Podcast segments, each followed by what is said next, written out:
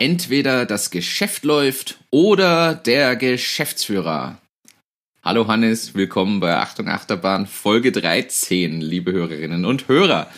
Einen wunderschönen guten Tag auch von mir. Wohin läufst du denn, lieber Martin? ja, also im Homeoffice im Kreis. du sitzt ja immer noch im Homeoffice, aber bist mittlerweile schon öfter im Büro jetzt auch, oder? Ich, ich switche, ich habe ehrlicherweise nur aufgrund der Mikroausstattung heute hier noch das Homeoffice gewählt und werde danach mich wieder ins Büro bewegen, richtig? Ja, bei mir war ja die Homeoffice-Zeit eher kürzer, darum ich bin, bin schon länger jetzt wieder im Büro hier. Also für mich ist das Homeoffice schon wieder Geschichte. Aber ich glaube auch nicht davon. Ich wollte gerade sagen, wir laufen aber beide, oder? Entweder das Geschäft läuft oder der Geschäftsführer, wir laufen beide, obwohl bei euch sogar das Geschäft läuft. Ja, ja aber ich bin heute, heute bin ich irgendwie nicht in der Podcast-Stimmung. Das ist, ist zwar wahrscheinlich schlecht, wenn man das am Anfang von einem Podcast sagt, aber irgendwie, weiß nicht, ist heute nicht so die, die lustige Stimmung. Es muss ja auch nicht lustig sein, aber was ist los? Ich weiß nicht. Es ist irgendwie, heute ist so, pff, schwieriger Tag. Es ist draußen, wir zeichnen immer Mittwoch auf, es ist draußen regnerisch zum ersten Mal seit langer Zeit. Es ist so, keine Ahnung, auch vom Geschäft her, es ist, es ist wahnsinnig viel zu tun. Ähm, aber heute ist so, fühle mich ein bisschen wie so ein halbvolles Schlauchboot. Oh, das, äh, ich, ich, muss ehrlich sagen, ich verstehe das. Ich hatte das ja, glaube ich, auch schon zweimal oder so, dass wir beim Aufzeichnen, wo ich gesagt habe, hey, ich, irgendwie passt halt nicht. Und das darfst du demnach auch mal. Ich finde das in Ordnung. Aber ich sag's ja auch. Ich sag's ja auch, dass das heute so ist. Also für alle Zuhörerinnen und Zuhörer, ich entschuldige mich jetzt schon, dass es heute weder lustig noch spannend noch sonst irgendwas wird. Und der, und der Martin diese Folge rausreißen muss. Okay, no, no pressure hier, no pressure hier. Ja, es ist, ja, es ist okay. Du hast es ja neulich, glaube ich, sogar vorgeschlagen, ob man nicht so eine Art Kategorie einführt, wie geht's mir, äh, war dein Vorschlag, also Credits äh, go to you. Aber Na, ich habe gesagt, dass man ein bisschen, bisschen persönlicher werden. Du hast ja die Kategorie Privates eingeführt, aber so quasi, es ist ja, wenn man ehrlich ist, es ist ja nicht jeden Tag super. Und wäre ja auch komisch. Also vor allem in einer Achterbahn ist ja auch nicht jedes Stück der Achterbahn super. Und äh, es ist jetzt, geht nicht immer nur um, ist das Geschäft toll, hat man viel Umsatz oder sonst irgendwas. Aber es gibt einfach so Tage, die sind so richtig beschissen. Und das kennt wahrscheinlich jeder aus dem Büro. Und es ist natürlich bei uns auch nicht recht viel anders. Und das, was mir manchmal dann vorkommt, es wird aber dann trotzdem so erwartet, na, aber irgendeiner muss ja hier die gute Laune haben und irgendeiner muss ja jetzt hier trotzdem der Steuermann sein und darfst dir nichts ankennen lassen und so weiter. Ist halt aber verdammt schwer, wenn du, wir bei Entmatics nennen uns ja selbst Entmatics-Familie, wenn man so aufeinander klebt äh, und, und so eng miteinander zusammenarbeitet, auf so engen Raum und so weiter, dann kriegst du einfach zwangsläufig mit, ob es dem anderen gut oder nicht gut geht. Und ja, da, da habe ich dir eben vorgeschlagen, na, ob man das nicht vielleicht auch ganz ehrlich mal unseren Zuhörerinnen und Zuhörern mal sagt, wie wir damit umgehen, was wir machen. Aber keine Ahnung, ob das wen interessiert. Ist ja jetzt auch egal. Du reißt heute die Sendung raus. Du machst jetzt bitte fünf, sechs Witze, äh, dass jeder sagt, die Folge, was haben wir, 13 ist die beste überhaupt. Unsere Glückszahl. ich hau vielleicht irgendeine Geschichte raus, die mir noch einfallen und gut ist wieder. Also grundsätzlich möchte ich die Credits für das Intro noch geben, die gehören zu Hans Imhoff. Kennst du Hans Imhoff? Äh, ist es der, der das PM-Magazin erfunden hat? ja, es war der Peter Moosleitner. Aber nein, ich Nein, nicht. Äh, es ist ein deutscher Unternehmer. Äh, deshalb, ich habe ein, ein, Deutscher bringt ein deutsches Zitat. Ja, ein deutsches sonst? Zitat. Übrigens, du hast in der letzten Folge auch so eine kurze Anspielung gemacht. Das war ganz lustig. Äh, jedenfalls ist es ein bekannter Schokoladenfabrikant. Ich muss ehrlich sagen, ich kannte ihn vorher nicht, aber ich habe das Zitat gefunden und ich fand es echt amüsant. Welche Schokolade? Die Imhoff-Schokolade. scheinbar, ich weiß es nicht. Soweit habe ich nicht gelesen. Ich kam nicht dazu heute. Ich muss ehrlich gestehen, ich bin heute zum Homeoffice geradelt und äh, habe mir dann jetzt mich gerade mit AWS beschäftigt. Ich habe die Recherche ehrlicherweise vergessen. Ich werde das nachreichen in den Show Notes. Aber ich habe das, ich habe was, du hast mich aufgefordert, ich habe was ein bisschen lustig ist. Ich habe gestern die beste Kundenanfrage per E-Mail bekommen, die jemals kam.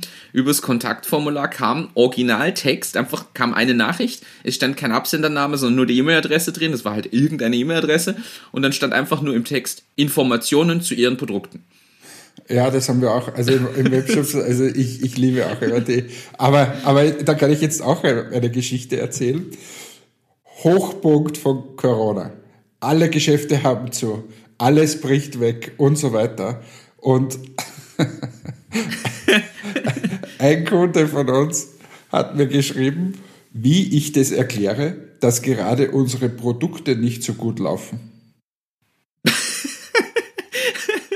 ja. Und also es war voller Ernst. Der voll Ernstes hat mir das geschrieben, warum unsere Produkte im Absatz jetzt gerade, nämlich jetzt gerade schlecht sind. Und da weißt du eigentlich auch nicht mehr, was du zurückschreiben sollst, weil äh, er hat die irgendwann mal den Fernseher aufgedreht oder war draußen oder weiß ich nicht, keine Ahnung. Also es gibt schon wirklich sehr, sehr schräge Geschichten. Ja. Wahnsinn. Ja, also ich fand das, ich fand das ehrlicherweise sehr, auch sehr. Und hast du Informationen zu Produkte geschickt? Ich habe es äh, im Team weitergegeben, Internet.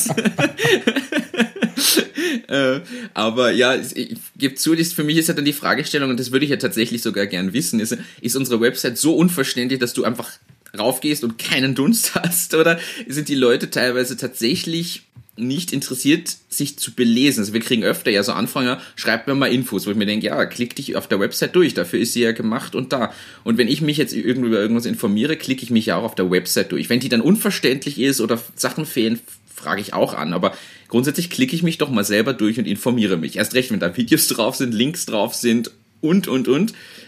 Ich, bist doch nicht das Erste, dass ich mache, gleich eine Kontaktanfrage ohne ja. Details. Also ist ja noch was anderes, die, die anfragen, hey, ich habe ein Unternehmen, ich habe so und so viele Mitarbeiter, schickt mir bitte ein individuelles Angebot. Das ist ja konkret, das ist ja ganz eine andere Basis. Aber irgendwie. Ja, aber die, das, vielleicht die Bequemlichkeit der Kunden. Die sagen, viel lieber wäre mir, wenn man das jetzt, wenn ich das jetzt nicht lesen muss, sondern er erzählt es mir einfach am Telefon.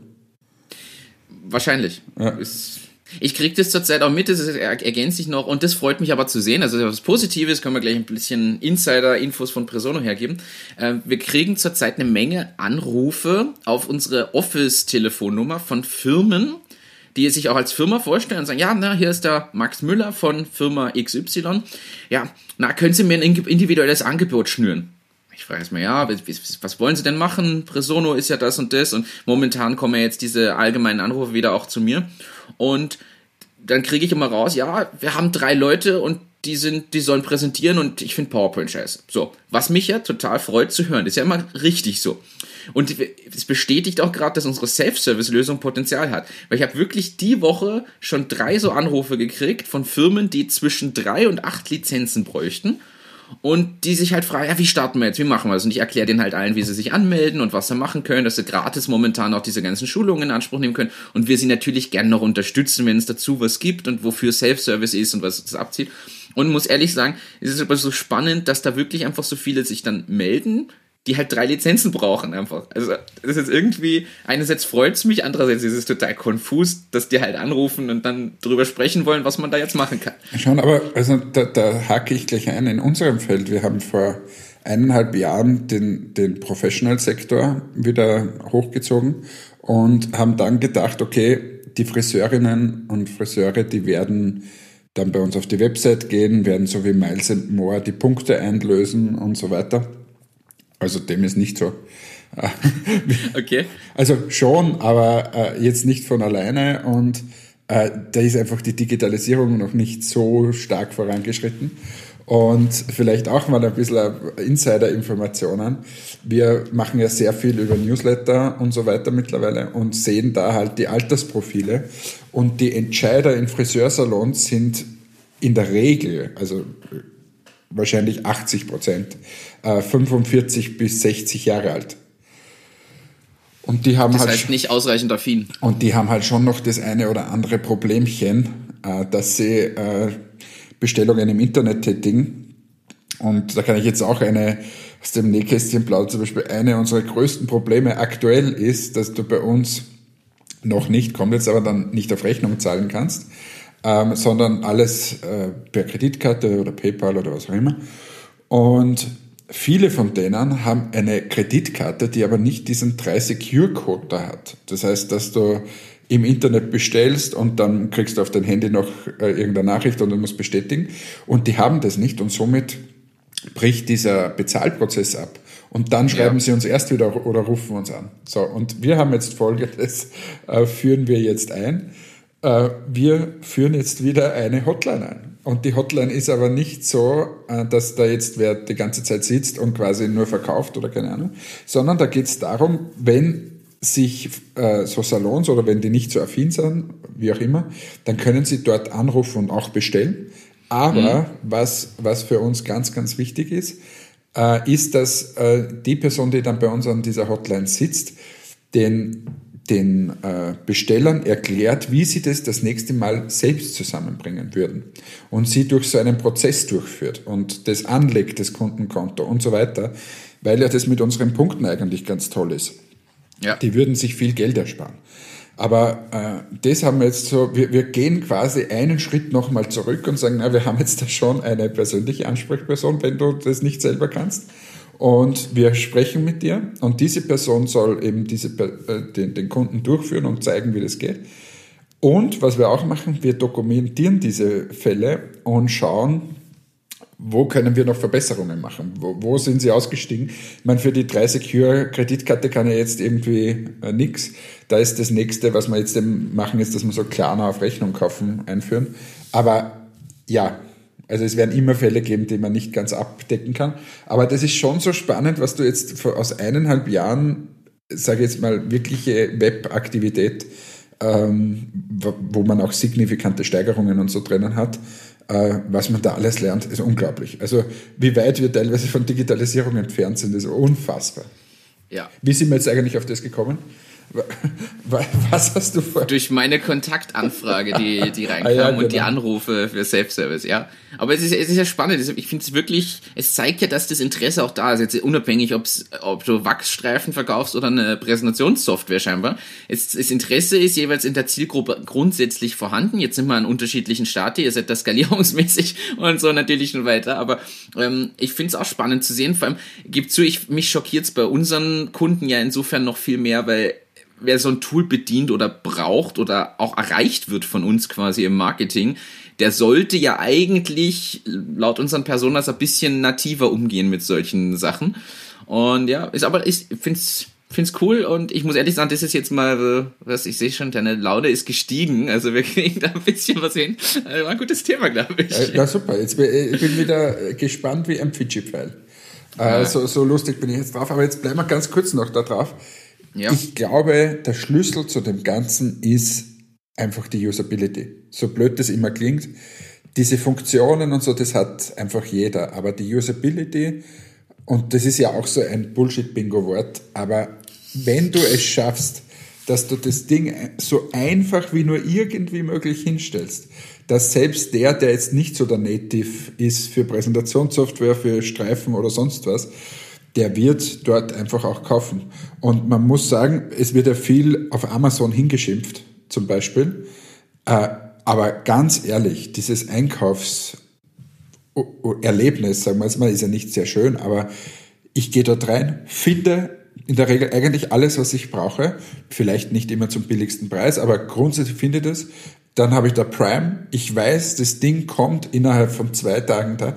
Und, und das ist einfach so so convenient, das Ganze, ja. dass es schon erschreckend ist eigentlich. Und wenn du das nachbauen willst, unter Anführungsstrichen, und sagst, mein Webshop soll so funktionieren wie Amazon, da kommst du dann drauf, wie schwierig das eigentlich ist und welche Feinheiten da gemacht werden und, und, und. Also das ist schon so ja. ein Thema, wo, wo wir noch viel, viel lernen müssen, glaube ich auch. Ja wo man aber auch sieht einfach, wie viele Jahre Entwicklung da drin stecken und wie viel Hirnschmalz bei diesen Lösungen, Produkten, Anbietern, was auch immer dabei ist. Ja, das darf man ja auch nicht unterschätzen, weil man sagt so schnell, oh, das ist wie Amazon, dann mach's halt wie Google, ja. ja, oder ich muss, ich gebe mal zu einer, Zalando zum Beispiel. Das ja. ist schon, das ist unglaublich, wie, wie diese, diese Customer Journey da noch abläuft, wie das alles funktioniert, an welche Dinge die denken und so und wie einfach auch manche Dinge sind. Und ich glaube aber, dass da auch wieder die, eine Rolle spielt tatsächlich, ähm, wen hast du drin sitzen, wer sich damit beschäftigt, wie viel Zeit hast du, sich damit zu beschäftigen? Also das ist ja auch, glaube ich, ein wichtiges Thema, weil ja, gute Usability haust du einfach wahrscheinlich nicht in drei Minuten raus. das ist einfach ein iterativer Prozess und du musst damit leben, dass du mal mit was startest und dann immer wieder überarbeitest, das Feedback einholst oder auch misst, so wie jetzt bei euch über die Öffnungsquoten und Öffnungsraten oder diesen Flow ähm, da kann man schon viel rausholen. Und nehmen wir jetzt, nehmen wir wieder das Beispiel, wir hatten das schon mal genannt, Pitch in Berlin, Präsentationsstartup, 50 Millionen. Ja, für was gehen die 50 Millionen drauf? Natürlich sehr, sehr viel für Vermarktung, aber ich glaube, dass da auch einfach viel Budget drinsteckt, zum Beispiel im Bereich Team und Usability wo sie einfach dann sagen, okay, wir stellen lieber drei mehr ein, die sich da gegenseitig challengen und die aber alle schon Erfahrung haben und wahrscheinlich nicht die günstigsten Leute aus sind, muss man auch ehrlich sagen. Ähm, und so wächst es dann und kommt aber dann auch ein Produkt raus, wo du sagst, hey, Wahnsinn, was, wie geil ist denn das geworden? Ja, aber es ist der Schlüssel. Also wenn, wenn ich da bei uns bei der Webseite zum Beispiel auf diesen Checkout-Prozess, sprich, wenn du was im Warenkorb hast und dann gehst du bezahlen, der war vorher in mehreren Schritten unterteilt, den haben wir schon auf eine Seite gebracht. Ähm, und jetzt sind wir, der ist wirklich schon gut, wie ich finde. Und jetzt sehen wir aber anhand der E-Mails, die wir bekommen, anhand der Abbrüche, die dort immer noch passieren und so weiter, was wir noch besser machen können. Und das ist teilweise wirklich nur den blöden Button von links nach rechts verschieben. Und ja. an das du gar nicht denkst, wenn du da so drinnen bist, denkst du, ja, jetzt habe ich einen Button, das sieht schön aus, aber dass der vielleicht dort wenig Sinn macht oder so, oder, oder ganz banale Dinge. Ähm, äh, vielleicht, ich erzähle jetzt mal einen. Wir haben da die, ein Adressfeld und haben die Straßennummer nicht extra angeführt. Ja. Also, ja, jetzt kann man sagen, ja, haben sie ja, war sowieso ein Fehler, haben sie vergessen oder so. Aber ich kann ja dort meine Straße eintragen, kenne das auch aus anderen Webshops, wo ich dann reingebe und sage, ich wohne in der Wiener Straße XY. So. Ähm, das führt aber zu Riesenproblemen. Wir haben teilweise einfach Kunden, die da keine Nummer eintragen. Dann habt ihr keine vollständige Dann haben wir aber keine Adresse. vollständige Adresse und das zieht sich aber massiv hinterher. Und das sind so, so Themen, die schon, ich meine, es ist so banal in Wahrheit. Und ja. bei uns hängen dann mehrere Systeme dran, die diese Tracking-Nummern versenden und so weiter. Also bei uns kommt es dann in die sogenannte Send Cloud. Dort wird ein Shipping-Label erstellt. Ähm, dann kriegt der, der Kunde ein E-Mail, so, dein Paket wurde jetzt gerade versendet, es ist dort und da und so weiter und dann kannst du das die ganze Zeit tracken. So, wenn jetzt dort aber keine Adresse steht, dann haben wir das dort nicht. So, und das herauszufinden, auf welche Adresse der Kunde wohnt, ist nicht so einfach. Jetzt schreibst du dem oder rufst den an oder was auch immer. Also das sind so banale Dinge. Und das ist ein Feld, das du zum Pflichtfeld machen musst. Oder ein anderes Beispiel, wir hatten dort das Land und der, das stand nicht auf Bitte wähle das Land aus, sondern ich glaube standardmäßig auf Österreich oder so, ich weiß es nicht. Ja. So. Und dann haben die bestellt und haben dieses Land nicht umgestellt. Jetzt haben sie aber aus Deutschland bestellt und dann haben. stimmen die Steuern nicht mal. Also stimmen die Steuern auf einmal nicht mehr, dann stimmen die Adressen nicht und dann kriegst du drei Minuten später, wenn die dann diese ganzen E-Mails bekommen, die Info, Achtung, ich wohne gar nicht in Österreich, ich wohne in Deutschland. Also banalste Dinge. Jetzt wird man wahrscheinlich der, der das schon hundertmal durchlebt hat äh, und der Website-Entwickler par excellence ist, wird sagen, ja, das ist ja, sehr, was sind das für, sind das für Fehler? Okay, äh, nehme ich dann so auf und hin und nehme ich auf meine Kappe, aber das ist schon ein Wahnsinn, an welche Sachen du einfach da denken musst. Mhm. Und ja, aber wir, wir sind da jetzt wirklich einen steinigen Weg gegangen. Jetzt funktioniert das einwandfrei. Wir können das deswegen sagen, weil wir gerade so viele Bestellungen online haben. Ähm, und da war jetzt wirklich mal dieser ganze Testlauf, kann man sagen. Jetzt haben wir alles durchgetestet, was gut und was nicht gut läuft und bin eigentlich recht zufrieden. Und ja.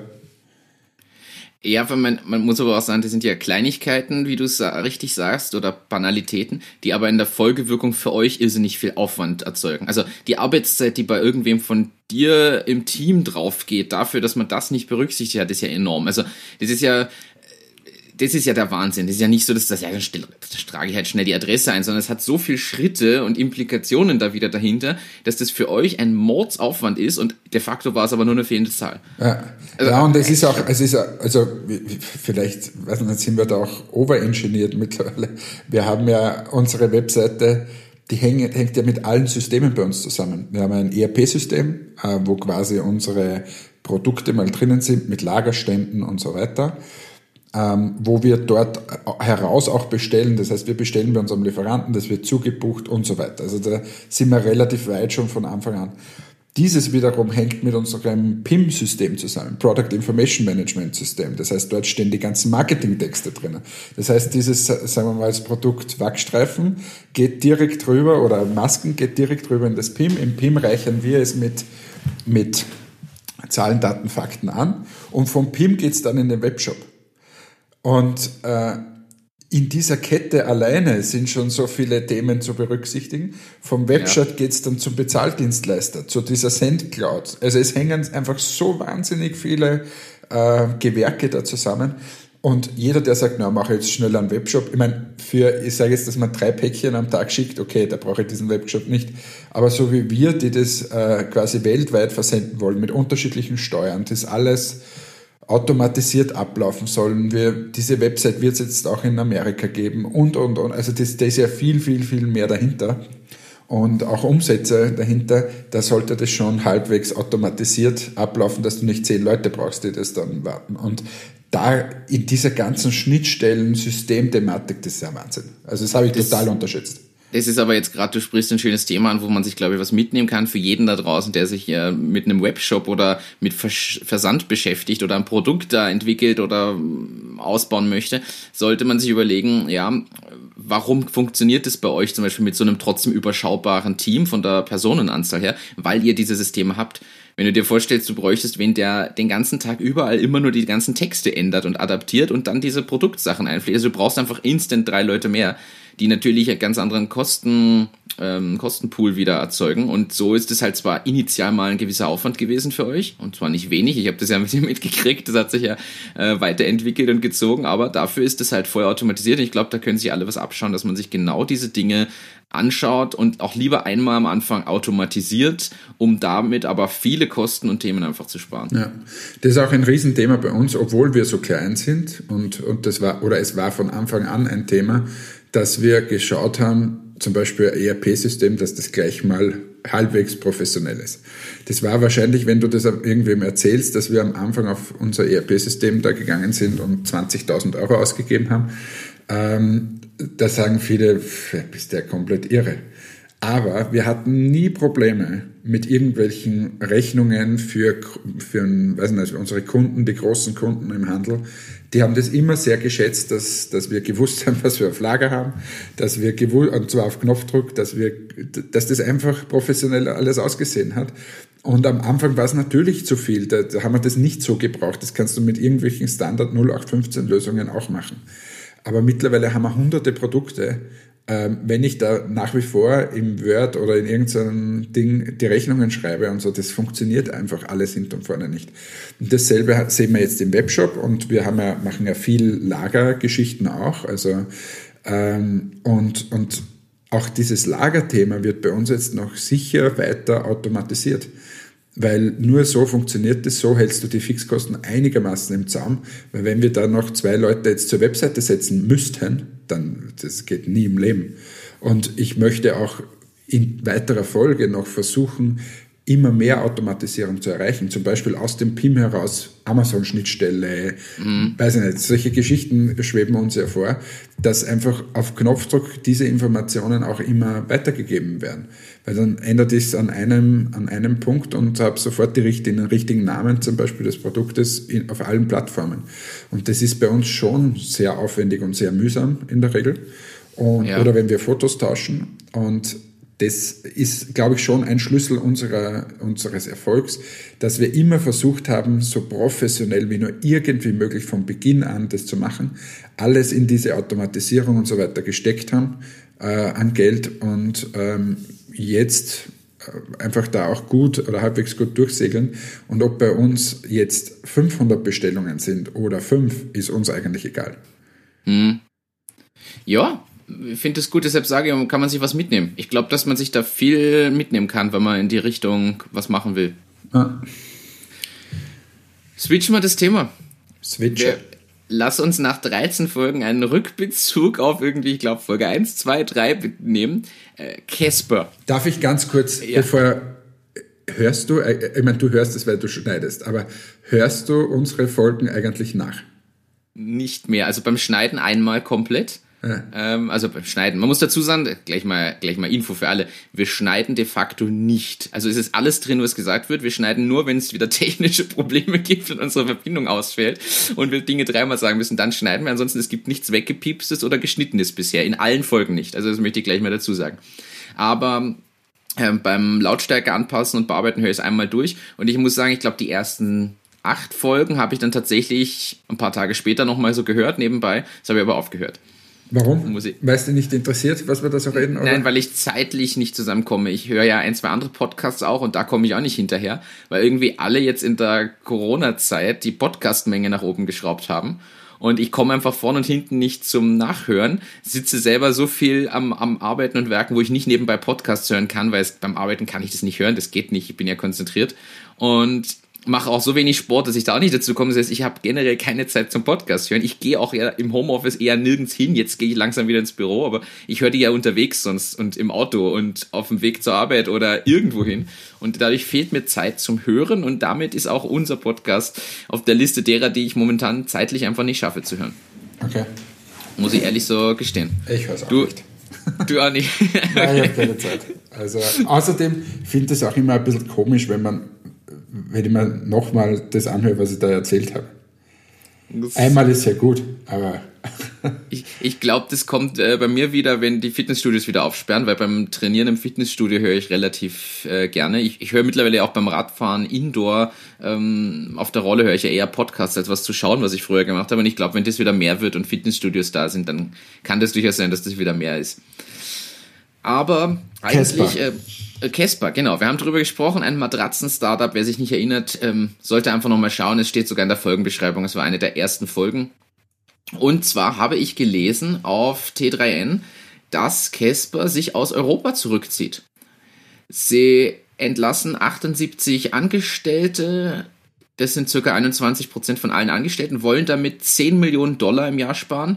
Und diese Einsparungen sollen helfen, bis Mitte 2021 profitabel zu werden. Ja, also erstens, ja, 10 Millionen Dollar, kann man, damit man das mal greifen kann. 78 Angestellte entsprechen Kosten von rund 10 Millionen Dollar. Mit Lohnnebenkosten und allem drum und dran. Natürlich gehört auch die Arbeitsausstattung, die Büroräumlichkeiten in Europa. Also muss man dazu sagen, da ist ja ein Konvolut an Kosten dahinter. Ähm, ja, es sind ein paar Nordamerikaner, nordamerikanische Mitarbeiter dabei, aber ganz die meisten in Europa. Und sie ziehen sich quasi aus Europa in der Form zurück. Aber jetzt fangen wir nochmal mit dem Geschäftsmodell an. Die Idee war quasi die standardbeste Matratze da irgendwie online zu vertreiben. Eine Matratze, die für alle passt, genau. rein über einen Webshop vertrieben und verschickt, in, zusammengerollt in einer schönen Verpackung und sie schaut ja auch stylisch aus, dieses, diese graue, grau seitlich dekorierte Matratze da. Ja, und die sind ja auch an die Börse gegangen, allerdings äh, hatten sie einen enttäuschenden Börsenstart, haben nicht ganz so performt wie ähm, erwartet. Und ja, jetzt haben sie aber das Ziel, dass sie 2021 dann schwarze Zahlen schreiben. Wenn du dir das mal überlegst, die haben Börsenstart und so weiter noch nie schwarze Zahlen geschrieben. Also da ist schon unfassbar viel Geld hineingeflossen. Ähm, Wie es halt bei den Army-Startups äh, meistens so ist damit man es mal greifen kann. Sie hatten ursprünglich eine erwartete Preisspanne von 17 bis 19 Dollar beim Börsenstart, haben das dann schon äh, gleich vor dem Start noch auf 12 bis 13 Dollar gesenkt und momentan liegen sie bei unter 6 Dollar. Also da sieht man schon, dass das Thema, ja, sind wir, leben wir in einer Blase, in einer Startup-Blase, ist schon ein Thema, was man diskutieren könnte. also. Naja, weil, vor allem, weil der, der Zugang ja von, von den amerikanischen Investoren ja immer der ist, ich gebe so viel Geld hinein, dass das Unternehmen die Nummer eins wird am, am Markt und dann äh, monetarisiere ich. Das heißt, die blasen ja. dann mal eine Milliarde Euro in irgendwas hinein oder x Milliarden, schauen, dass sie Nummer eins werden und dann wird monetarisiert. War ja bei Facebook so, bei Google so und so weiter. Äh, ist bei Tesla so, ja, die schreiben ja die meisten einfach keine, keine schwarzen Zahlen. Aber wenn du dann quasi hier nicht die Nummer eins wirst, sondern dich zurückziehst, äh, ist, es schwierig. Es ist, es ist spannend. Sie haben übrigens auch Läden tatsächlich. Die haben Stores oder Pop-up-Stores oder sowas. Und ja, jetzt ist die Frage, ich bin gespannt auf Zahlen nach der Corona-Krise. Ich kann mir schon vorstellen, jetzt wo die Leute lange daheim waren, dass so eine Online-Matratzenbestellung vielleicht schon ein Thema ist, was spannend war.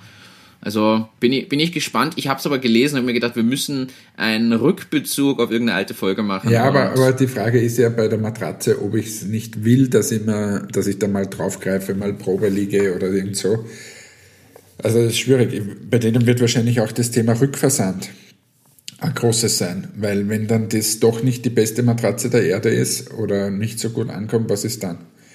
Gut, wobei da, da, wir haben da ja ein paar Insider-Infos und hatten ja zu dem Thema schon mal das ein oder andere, äh, nennen wir es mal Unternehmensplanungsgespräch. Ähm, aber das Spannende ist ja eine Matratze, die so zusammengerollt verschickt wird, dass die, die pustet sich erst nach dem Auspacken richtig auf ihrer Größe auf. Die kriegst du nie wieder in diesen Karton rein. Never. Da brauchst du einfach drei Sumo-Ringer, damit das ist. Und ich glaube, dass die Retourenquote bei denen so gering ist, weil einfach keiner sich die Arbeit antut, diese Matratze wieder irgendwie zu verpacken und zur Post zurückzubringen. Ich glaube, dass die extrem niedrige Retouren haben, weil es einfach keiner sich die Arbeit anschaut. Ja, was, ja, aber bin mir nicht sicher. Es kommt darauf an, wie, wenn's. Weil, sie nicht so teuer sind, muss man jetzt auch sagen. Die zahlst ja nicht, also bei einer 1000 Euro Matratze wäre das was anderes. Aber ich glaube, dass die in so einer Price Range sind, wo die Leute sich dann schön reden, na, da muss ich einfach noch länger drauf liegen. Und dann wird es eh besser. Okay. Glaube ich. Ja. Gut, haben wir einen Rückblick aber, auch gemacht. Ja, ansonsten, ich glaube, wir, wir müssen das ja zugeben, wir haben beide nicht die Zeit gehabt, uns mit Höhle der Löwen oder 2 Minuten 2 Millionen näher zu beschäftigen. Ich, ich habe hab nur eine, eine Sendung habe ich gesehen bei der, bei, bei, oder einen Pitch habe ich gesehen bei äh, Puls 4, 2 Minuten 2 Millionen. Und, Und das auch nicht von Anfang an leider. Äh, dann, dann, dann wird das eine kurze Zusammenfassung, aber äh, wir haben äh, Höhle der Löwen konnte ich nicht nachschauen, ist online irgendwie nicht verfügbar. Ich wollte es heute Morgen beim Radfahren schauen. Radfahren. Und ha den, den Witz verstehen irgendwie, glaube ich, nur Österreicher. Ich glaube, die Deutschen denken sich, warum sagen die immer alle nochmal das, was er gesagt hat? Ähm, beim Aber Radfahren. Kein, kein Österreicher sagt Radfahren. und jedenfalls habe ich das dadurch auch nicht äh, sehen können. Ich habe was entdeckt online. Es ist irgendwie so nämlich, dass die Höhle der Löwen Staffel jetzt vorbei ist und im Herbst ja wieder kommt. Die haben das ja so aufgesplittet. Und dabei bin ich auf einen Artikel gestoßen und den würde ich vorschlagen, schauen wir uns bis zum nächsten Mal wirklich beide an. Da geht es nämlich um einen digitalen Holzkohlegrill und nachdem du der Grillmeister bist und extrem Grill interessiert, werde ich dir diesen Link schicken im Nachgang. Bitte. Und dann recherchieren wir und dann können wir das mal im Detail durchdiskutieren mit deiner fachlichen Expertise. Ich liebe Grillen. Also wenn Eben. unsere Zuhörerinnen und Zuhörer mir irgendwann eine Freude machen wollen, schickt mir irgendwas. Schickt mir nicht eure Geschäftsideen, sondern schickt mir eure Grillideen und, und Zubehöre und was auch immer. Schickt mir eure Grillideen und schickt mir eure schickt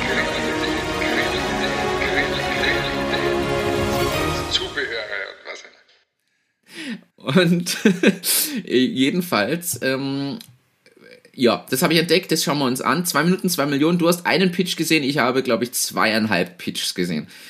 Ja, ich, ich schmeiße Fang gleich an. meinen rein, weil äh, ich bin da, da ich kenne mich da überhaupt nicht aus, muss ich ehrlich gestehen, aber du bist ja da eh der Experte.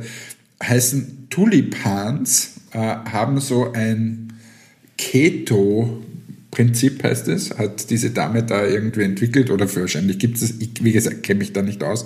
Aber okay, du, du, meinst einen, einen Ernährungsstil, der äh, sich so nennt. Genau, einen Ernährungsstil und die haben da so eine, bitte, du sagst, das ist sicher wieder was anderes, so eine Art Müsli entwickelt äh, das du da essen kannst. Und anscheinend schmeckt das Müsli viel besser wie alle anderen Müslis. Und dann ist es die ganze Zeit darum gegangen, ob da jetzt mehr oder weniger Fett wie bei anderen ist. Und anscheinend, so wie ich das jetzt verstanden habe, ist da mehr Fett drinnen.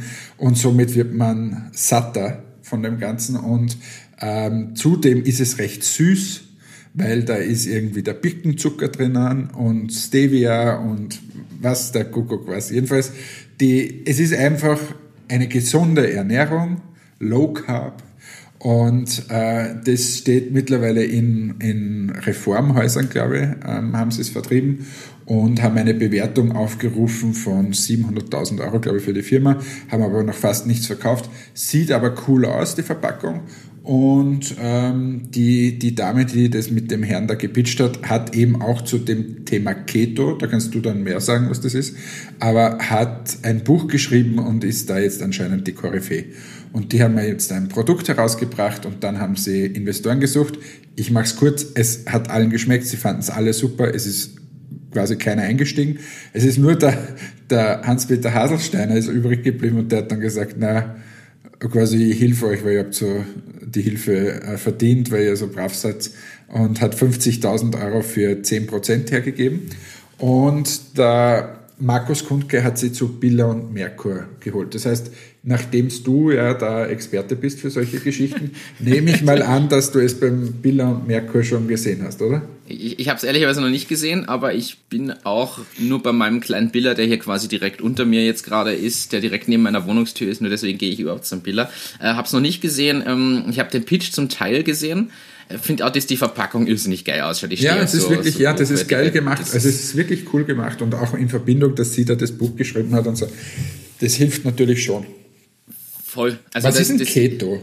Ja, es ist wirklich die, es ist eine Art der Warte Ernährung. Mal. Martin erklärt die Welt.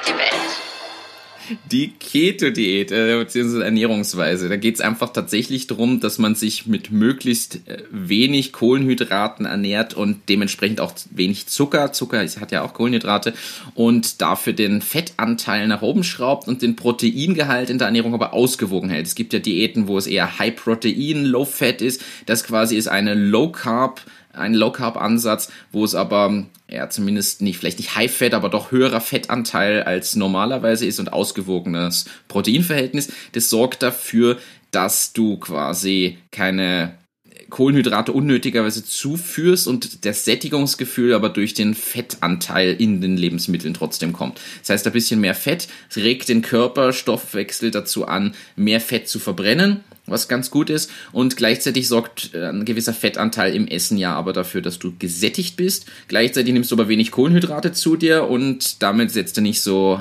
setzt du nicht so an. Ist auch Steinzeitdiät oder Ernährungsweise wird das auch genannt, weil wenn du dir überlegst, wie haben sie in der Steinzeit sich ernährt, da hat keiner Brot gebacken oder irgend sowas und auch keine Nudeln erzeugt und dementsprechend alles, was wir heute mit Kohlenhydraten machen oder sehr viel, was jetzt nicht rein natürliche Kohlenhydrate sind, ist ja was von uns Menschen künstlich erzeugt ist.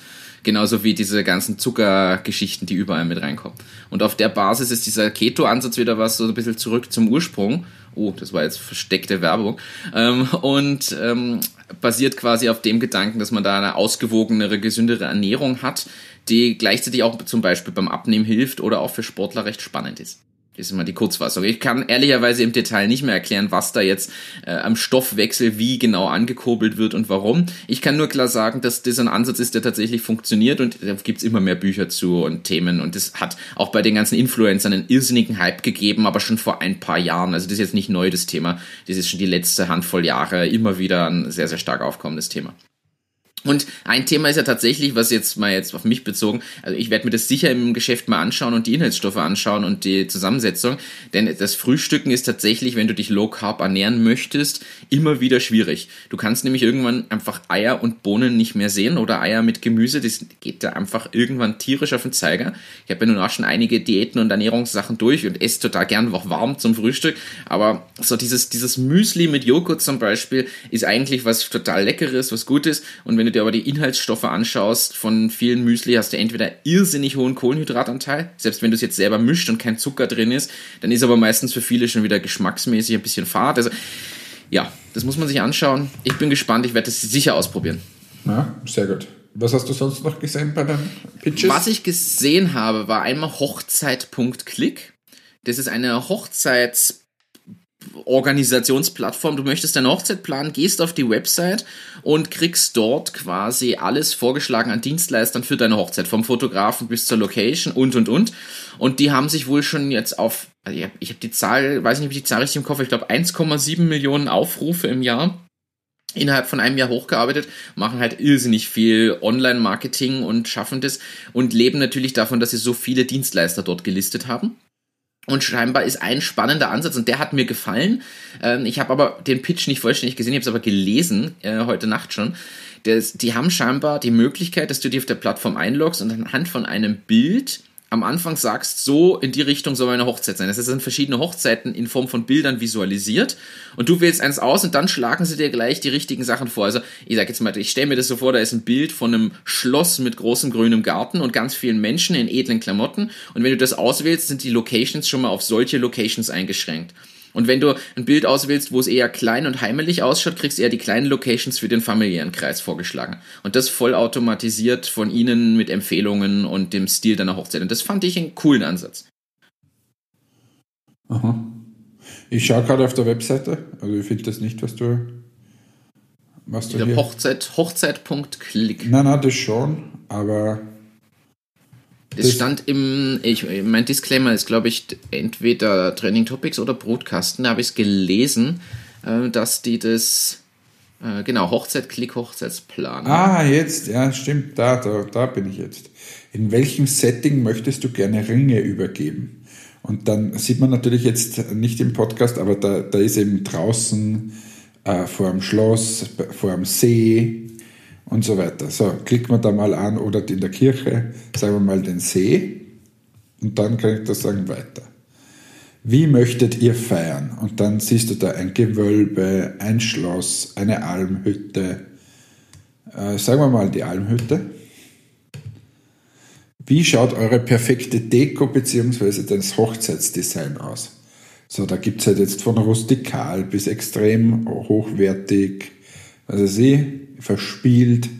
Nehmen wir mal das ja, normale, was zur Almhütte passt. Welchen, welcher Brautstrauß gefällt dir? Welcher nicht? Ja, das wirst halt durchgeführt und so Aber ist eigentlich, ist eigentlich eine geile Idee, muss man echt sagen, ist eine geile ja. Idee. So, dann nehmen wir jetzt opulent, ich bin eh gleich fertig. Hoffe ich, oder? Welche Hochzeitstorte gefällt? Ach so, nein, ich bin da nicht gleich fertig. Ich klicke mir da quasi meine Hochzeit zusammen. Aber das ist aber cool gemacht. Also muss man sagen, die Frage ist, was kann ich jetzt hier für ähm, oder was kann ich da mitnehmen für, für, für andere Geschäftsmodelle? Weil eigentlich klicke ich mir hier meine ganze Veranstaltung zusammen. Ja. So, jetzt steht da super, wir verarbeiten gerade deine Angaben und dein Hochzeitsstil wurde ermittelt und so weiter. Schau gleich zu deinem persönlichen Moodboard. Warte mal, muss ich meine E-Mail-Adresse angeben? Gebe ich ja. Was komisch ist, ich bin schon verheiratet, aber. uh, uh, jetzt, jetzt wird es gleich spannend. Wenn jetzt da aufs Familien-E-Mail kommt, sie wollen nochmal heiraten, da geht's ab. Äh, so, okay, los geht's. Äh, kirchlich, standardlich. Also man sieht schon, man, man kann das in wenigen Minuten machen. Also ich habe jetzt noch nicht geheiratet, habe das in nächster Zeit auch noch nicht vor. Man sieht aber, dass das scheinbar wirklich in kürzester Zeit funktioniert. Und eigentlich so eine Live-Tests müssten wir öfter machen. Wir können jetzt die Zeit stoppen. Wie lange brauchst du, um deine Hochzeit zu planen? Und andere werden sagen, ja, Monate. Und der Hannes wird sagen, ja, drei Minuten. Äh, da haben wir die perfekte Werbung eigentlich. Aber ja, ich finde den Ansatz, ich finde den Ansatz auch spannend. Alter, das ist ja Wahnsinn. Da, da, also jetzt kommen neben diesen Bildern kommen jetzt dann noch so Sachen wie wie heißt du, wie heißt die Braut. Äh, habt ihr schon? Wir denken, dass wir im Raum Burgenland, Kärnten, Niederösterreich, Oberösterreich, Salzburg und so weiter kannst du auswählen.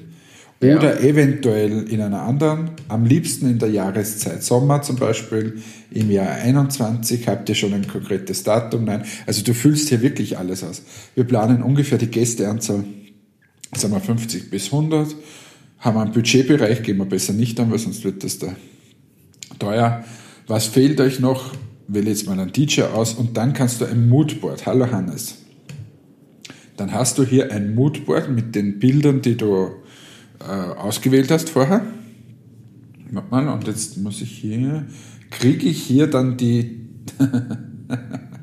äh, ich war ja, jetzt kommt Privates, ich war ja 15 Jahre lang DJ äh, kommen hier schon die DJ-Vorschläge.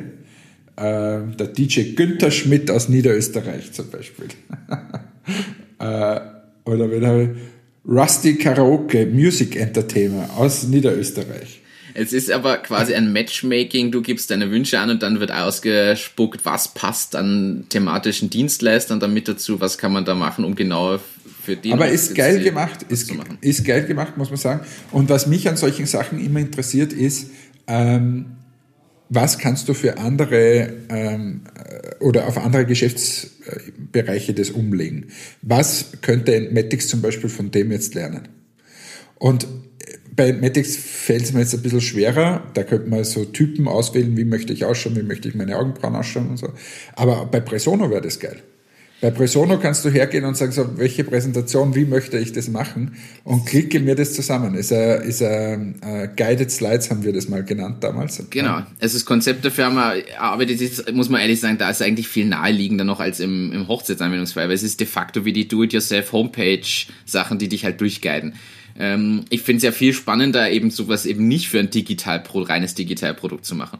Weil da kommt man eben nicht drauf, weil da bei unseren Guided Slides ist es natürlich naheliegender, wie du richtig sagst, wir haben das vor wie vielen Jahren schon uns überlegt, dass das man bräuchte.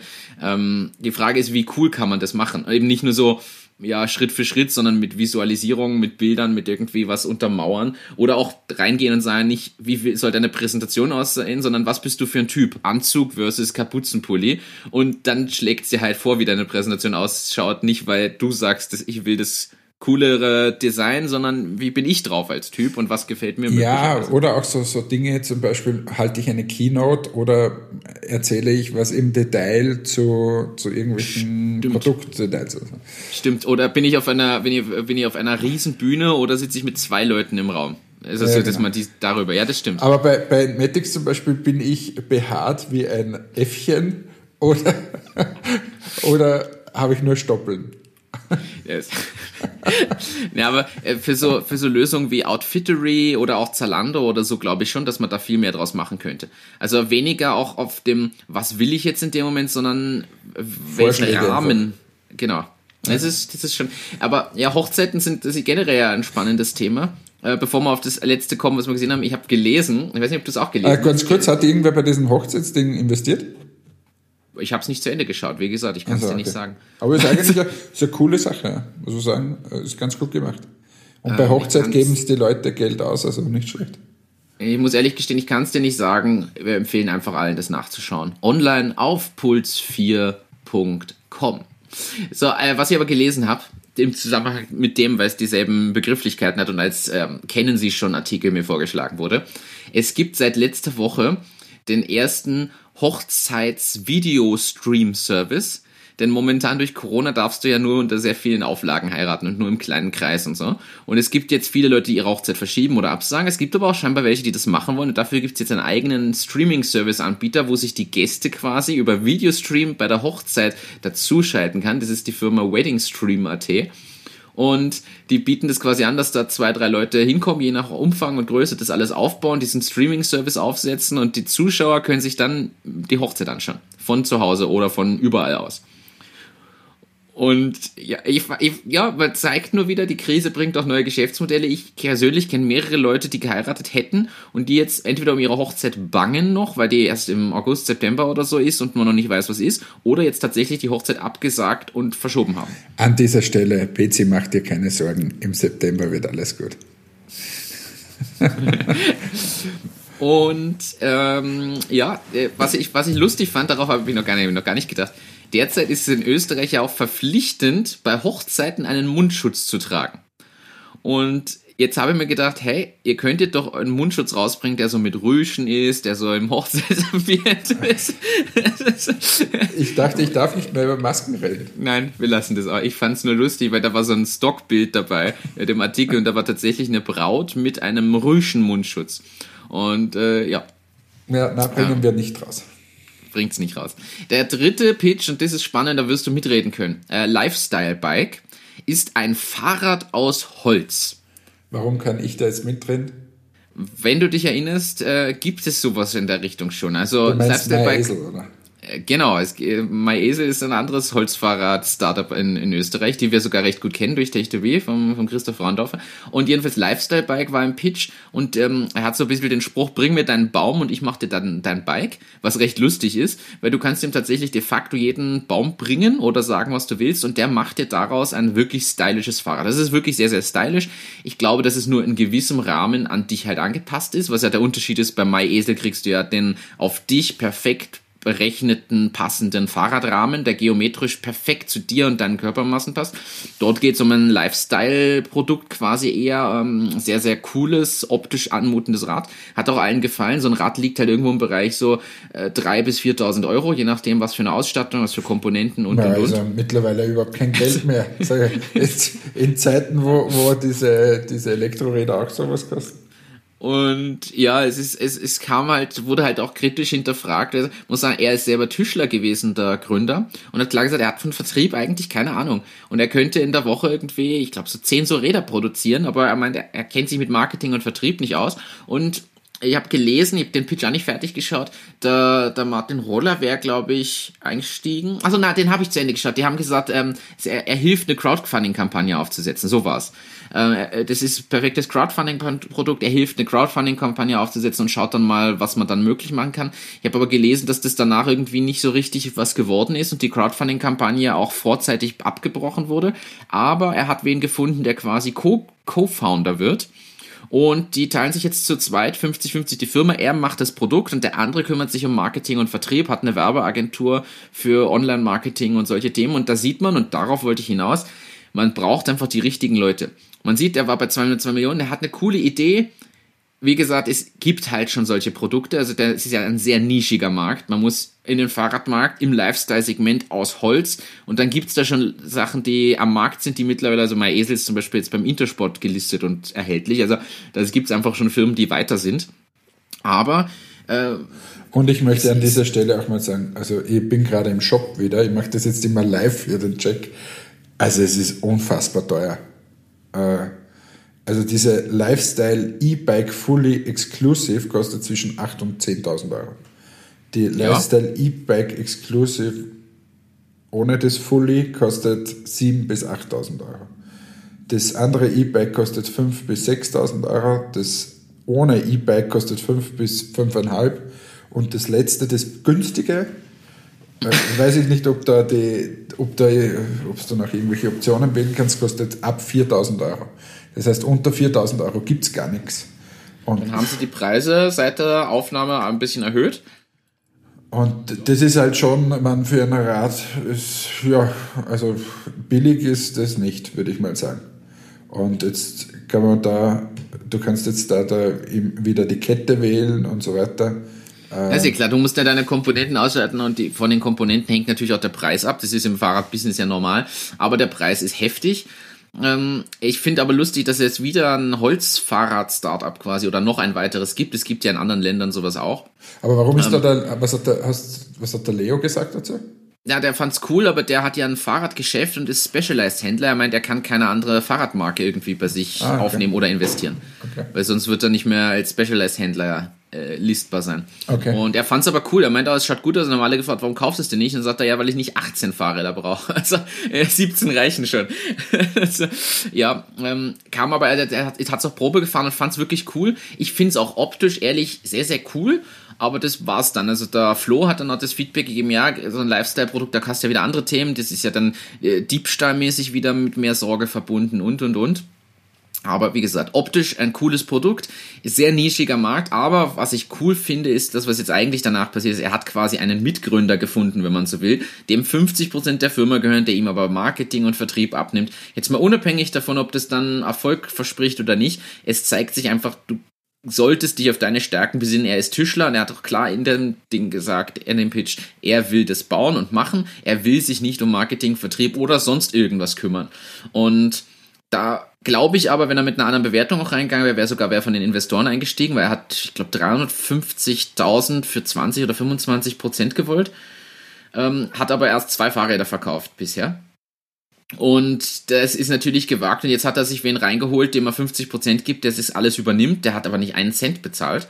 Äh, ich glaube, wenn du reingegangen bist in die Jury und sagst, hey, ich gebe 50 Prozent ab oder 49%, Prozent, ich brauche hier einen marketingstarken Partner, der mir hilft, da wen reinzuholen, was aufzubauen, für 20.000 Euro, ich glaube, da wäre sofort irgendwer dabei gewesen. Ja. Ähm, ja, bin ich gespannt, aber es zeigt einfach klar, du brauchst jemanden, der dein fehlendes Wissen ausgleicht. Also äh, an alle, die immer glauben, ja, sie können alleine alles, es wird selten der Fall sein. Gibt's auch, aber ist eher selten der Fall und sucht euch einfach die richtigen Leute, die dann das Pendant zu euch quasi sind. Ja, man darf, man darf das Thema Marketing und Vertrieb einfach nicht unterschätzen. Also das ist so schwierig dann oft und eigentlich die Königsdisziplin, ähm, wo am Anfang natürlich oft mal das Produkt und die Entwicklung im Vordergrund steht, steht meiner Meinung nach ein noch viel längeren Zeitraum das Thema Marketing und Vertrieb gegenüber.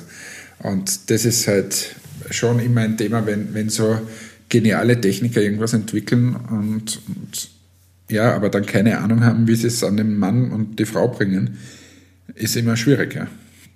Also du brauchst in so einer Firma schon irgendwen, der Ahnung von Marketing und Vertrieb hat, sonst wird es ganz, ganz, ganz schwierig. Das ist nun mal in unserer Welt, äh, ja, ich würde sagen, in der Firma das Wichtigste. Absolut, es wird auch häufig unterschätzt. Ich sehe das ja, wir haben heute Jury-Sitzung vom Edison, die erste, und ich habe mir dort knapp 20 Einreichungen angeschaut. Ich darf im Detail ja nicht drüber sprechen, aber was durch die Bank weg, bis auf ein, zwei Einreichungen unterschätzt wurde. Und ich nehme uns früher gar nicht aus. Ich glaube sogar, wir haben das unterschätzt. Ähm, bei, bei Presono jetzt. Ähm, es ist überall das Thema Marketing und Vertrieb. Ich glaube, das habe ich in fast jedem Feedback reingeschrieben. Marketing und Vertrieb, die Zahlen äh, und Marktanteile, die man sich erarbeitet, viel zu hoch gegriffen in zu kurzer Zeit. Das Thema völlig unterschätzt. Gerade bei Stärken und Schwächen kommt auch immer raus. Super Techniker, Entwickler und und und. Coole Teams aber Marketing unerfahren, Vertriebsunerfahren und sind aber der Meinung, in zwei Jahren haben wir das einfach so groß skaliert, dass sich das selber finanziert. Und da muss man leider sagen, das ist, haben wir ja auch durch, das ist eine schmerzhafte Erfahrung, wenn man drauf kommt, dass man sich da ja, sagen wir mal, verkalkuliert hat oder verschätzt hat oder überschätzt hat oder die Aufgabe dahinter unterschätzt hat. Ähm, aber es ist wirklich ein Thema, was, was viele einfach so nicht sehen oder nicht ausreichend wahrnehmen in der Anfangsphase. Ja, ja weil es das ganz am Anfang ja auch äh, nichts brauchst. Also du, du, du musst irgendwie schauen, dass du ähm, mal ein Produkt auf die Straße bringst. Und das ist ja, das ist das Schwierige am Anfang. Aber es geht dann relativ schnell weiter. Wenn du das mal geknackt hast und wenn du mal irgendwas entwickelt hast, dann musst du es halt auch gut verkaufen. Und äh, ja, ich glaube, diese Zeitspanne des Verkaufens und so ist einfach, ja, viel, viel länger dann am Ende des Tages noch. Und darum ist das Thema Vertrieb, über Vertrieb und Marketing sollte man sich echt viel Gedanken machen. Ähm, und nicht nur so, ja, irgendwie machen wir das schon, weil das macht man eben nicht so nebenbei. Auf, auf jeden Fall. Also da gibt es schon ja, einige spannende Themen. Ansonsten, was mich die Woche beschäftigt hat, und ich muss das erzählen, ich möchte es einfach erzählen. Hannes, kennst du noch StudiVZ oder SchülerVZ? Ja, bei StudiVZ war ich gerade in Finnland studieren und äh, da war das ganz groß. Es, es war, das war das Ding. Ich war auf SchülerVZ, ich war auf StudiVZ, ich habe Leute gegruschelt bis zum Abwinken. du hast Leute angebraten, ohne dass sie es wollten. Nein, es war, es war wirklich. Für die, die nicht wissen, was Gruscheln ist, es war eine Mischung zwischen Grüßen und Kuscheln. Und äh, ja. Ja, man konnte Leute, äh, so wie man bei Facebook anstupsen konnte früher, ich weiß gar nicht, ob das noch geht irgendwo, ähm, konnte man halt dort gruscheln. Und ich muss ja sagen, ich war ja sehr, sehr lange Schüler bzw. StudiVZ-Vertreter, ich hatte sogar ein T-Shirt von denen und alles Mögliche und habe mich ja lange Facebook verweigert. Zu Facebook bin ich erst nach Studienbeginn in Österreich gekommen, weil man quasi nicht mehr drum kam. Und dann hat sich das Leben aber auch und der, die, die Community klar Richtung Facebook verschoben. Und das Spannende ist, und das finde ich wirklich nämlich interessant, da sieht man wieder, wie, wie die Welt so zusammenspielt, der äh, Lieferando-Gründer, der ehemalige, der hat jetzt ist aus der Insolvenz heraus verkauft. Weil StudiVZ, SchülerVZ und später MeinVZ haben quasi Community verloren ohne Ende. Ist ja dasselbe, wie es in Österreich passiert ist mit äh, Szene 1 ja. quasi, durch die Übermacht von Facebook. Man muss es sagen, MySpace ist ja ein andere, genauso ein Thema. MySpace gibt's de facto noch, aber das ist ja auch, ja, also da, da damals, ich glaube, Tom hieß er von MySpace, der hat es halt noch verkauft, aber wer auch immer es danach übernommen hat, hat es nicht geschafft, gegen die Übermacht hat von Facebook. Nicht hat das nicht der Facebook gekauft? Nein, ich bin nicht sicher. Müssen wir nachschauen. Müssen wir nachreichen. Bei, bei StudiVZ kennen wir jetzt auch zu wenig, also hat das nicht der Springer Verlag mal gekauft. Äh, da war's, ich weiß nicht, wer da noch mit involviert war, aber Holzbrink, ähm, so. die kennt man ja auch vom, vom, die haben ja auch einen Venture Capital Fonds, die haben das, glaube ich, übernommen gehabt. Das steht hier irgendwo in diesem Text. Ich gebe das in die, in die Notes mit rein, in die Show Notes. Und ja, da wurde, es wurde mehrfach weitergereicht es hat aber kontinuierlich verloren. In Hochzeiten hatten sie über 20 Millionen Nutzer. Und ja, genau, Holzbrink Verlagsgruppe im Jahr 2007 hat 85 Millionen Euro für das Netzwerk gezahlt. 2007. Und wenn man weiß, ich bin gekommen nach Österreich 2009. Äh, das heißt, da bin ich erst auf Facebook. Da war Facebook so ein, zwei Jahre alt. Man sieht einfach, die haben das gekauft und danach kam Facebook. War einfach blöd, die Zeit, Zeitpunkt. und jetzt ist aber das, was, was eigentlich spannend ist, der, wie gesagt, ehemalige Lieferando-Gründer hat es jetzt aus der Insolvenzmasse verkauft, will jetzt die Plattform VZ etablieren und starten, hat es völlig überarbeitet oder aktuell ist er am Überarbeiten und sagt selber, sowohl Facebook, Instagram und YouTube sind Profil- und Timeline zentriert. VZ bietet eine Alternative auf dem deutschen Markt. Ein komplett auf Gruppenkommunikation ausgerichtetes Netzwerk gibt es in dieser Form nämlich nicht, weil das bei Studie und SchülerVZ waren ja die Gruppen das Wesentliche, wo du heute Pages likes und, hm, und dort warst du in Gruppen drin, hast dich darüber ausgetauscht und identifiziert. Und er möchte, dass diese Gruppenkommunikation ähm, viel stärker wieder, wieder vorkommt. Ja, aber passiert das, nicht, diese Gruppenkommunikation aktuell einfach wahnsinnig viel über diese WhatsApp-Gruppen? Ja, ich und, bin auch und, gespannt. Und im Business-Umfeld, im Slack-Bereich und was nicht. Ich bin ehrlicherweise sehr gespannt. Ich werde mich sicher anmelden, rein aus Neugier, was daraus geworden ist. Sie etablieren sich als VZ, das neue Gruppennetzwerk Made in Germany. Ja. Wobei auf der anderen Seite, ich finde es ja gut, dass in Europa jetzt ein paar so Initiativen gestartet werden. Weil äh, es kann doch nicht sein, dass wir immer mehr von den Amerikanern abhängig sind oder von den Chinesen.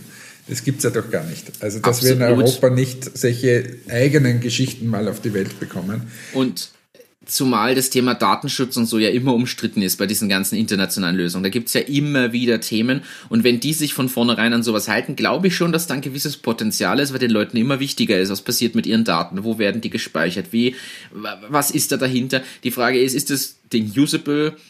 Kommen da die Leute rein. Das ist ja so dieses Henne-Ei-Problem. Wenn sich keiner anmeldet, dann wird da drin sich nichts tummeln. Wenn da voll viele Leute reinkommen, dann kommen immer mehr dazu. Aber wird das eine Ding von Google geheißen? Google Plus oder wie? wie Google Plus. Also da hätte ich ja viel verwettet, dass ich gesagt hätte, das wird das neue Ding, weil wenn Google da die Power reinlegt und nicht mal die haben es geschafft. Also das ist ja schon ein Wahnsinn. Da ist es ja Geld da. Es war aber nicht gut durchdacht. Also da gab es ein paar Sachen, die waren ja ganz nett, aber das war einfach nur Schon, mühsam. aber da, wenn wer so viel Geld hat, das, das wundert mich immer wieder, wenn du diese Power hast, wie Google hat, und dann schaffst du es nicht, das ist schon irre eigentlich. Wie sollst du es dann als normaler schaffen? Das, das, stimmt. Ich bin auf jeden Fall gespannt, was da kommt. Wir können das ja beobachten. Ich finde aber cool, dass quasi so alte Dinge wieder aufleben. Also, ja. Du möchtest so wieder kruscheln. Ich möchte wieder mehr gruscheln, genau. Ja, Hannes, du schuldest uns noch eine Antwort aus Privates. Oh, Privates.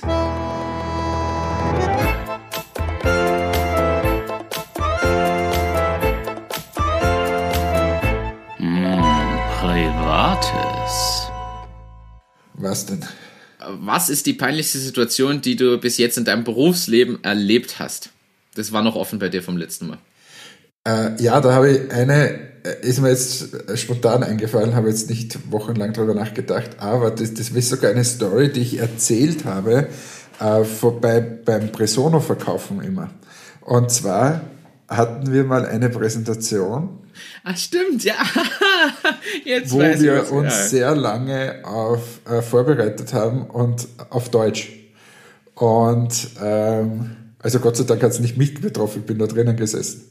Aber da wurde ganz wichtiger Kunde. Um extrem viel Geld ist es gegangen. Die Präsentation auf und ab gewälzt und alles Mögliche. So, und dann kommt der Kunde und kurz vorher sagt er, äh, ich habe jetzt an meinen englischsprachigen Kollegen, ist es eben möglich, dass wir es auf Englisch machen. Also ich habe selten so was Peinliches, dieses Herumgestammle, das da vorne passiert ist, habe ich, hab ich selten äh, gehört. Also das war schon eine, eine spezielle und ich hätte dann noch ein paar andere, aber die, die, die schieße ich ein anderes Mal äh, raus. Vor allem, ich habe auch so geile Business Stories, die, die ich vielleicht nicht selbst miterlebt habe, aber wo, wo mir der anderen das dann erzählt haben. Es gibt schon lustige Stories, was da so im Business-Umfeld alles passiert. Aber das ist jetzt so, ich, ich spanne den Bogen hoch.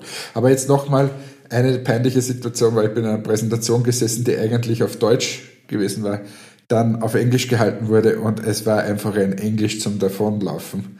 Ähm, und, und, es war so peinlich, du hättest im Erdboden versinken können, die ganze Zeit. Wenn du, der dann herumstammelt und schaut immer auf die deutschen Wörter und die deutschen mit den englischen Wörtern mixt und so. Es war wirklich peinlich. Und das haben wir bei Persona ja immer erzählt, dass du einfach auf Klick äh, auch in die englische Version springen kannst. Und ähm, dann hätt, wären zumindest mal die Fachbegriffe richtig dort gestanden. aber ist richtig, an das Beispiel habe ich schon länger gar nicht mehr gedacht. Das haben wir früher immer erzählt, das habe ich gar nicht mehr so. Stimmt. Ja. Ah, ja, ich sag dir, ich habe jetzt eine Sache, nachdem du so eine schöne Story erzählst, habe ich die andere Story, die wir vorhin überlegt hatten, musst du dir erzählst, aufs nächste Mal verschoben. Die, Welche? Die USA-Story. Wieso darf ich, ich die heute nicht erzählen? Okay, dann frage. Dann, dann das ist, ist das nicht unser Abschluss für heute? Das ist, das ist unser Abschluss, dann belegen wir die anderen Themen aufs nächste Mal. Ähm, Oder wir was haben, haben erstens wir? Die, wir haben erstens die Kategorie die Top 3, die wir neu einführen sollten. Die Top 3. Die Top 3.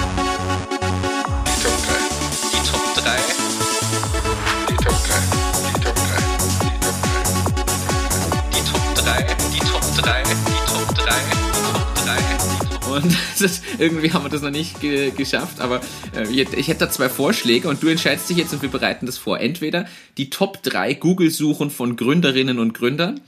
Ui, das kann schlimm auch ausgehen. Oder die Top 3 ehemaligen Startups, von denen heute keiner mehr spricht. Machen wir das. Da haben wir heute schon angefangen, nämlich.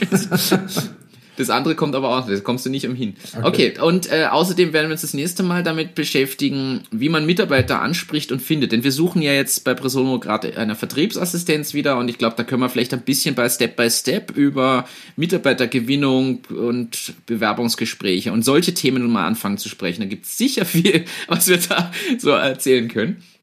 Dann ähm, beenden wir die heutige Sendung jetzt nach der folgenden Frage. Äh, Hannes, wenn du in die USA reist, gib mir doch da mal so einen Reisetipp.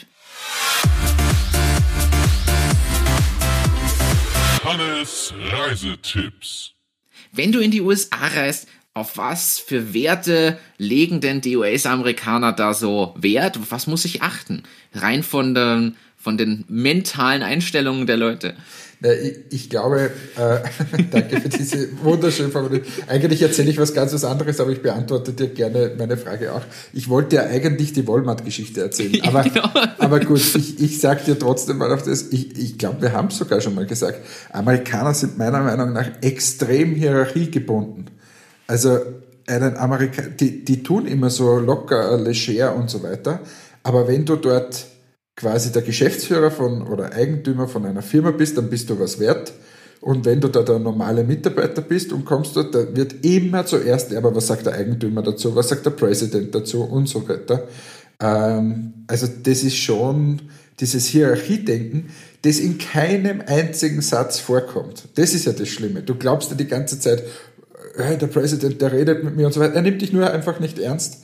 Und das ist schon ein wahnsinniger Tipp. Also wenn man mit Amerikanern zu tun hat, sich das immer, ähm, immer gut überlegen und auch was auf deiner Visitenkarte oben steht. Das ist so wichtig. Wir sind da teilweise in Understatement und schreiben es nicht runter. Das ist aber in Amerika extrem wichtig, wer du bist. Ähm, einfach, ob du die Entscheidungsgewalt hast oder nicht, weil ja alles andere ist eh so oberflächlich. Ähm, ja, das ist das. Und jetzt wirklich zum Abschluss. Äh, weil mich immer so viele fragen, äh, ja, so spektakulär ist er beim Walmart gelistet und so weiter. Wie ist denn das gekommen? Und diese Geschichte, die ist eigentlich so unspektakulär, dass unspektakulärer gar nicht sein kann.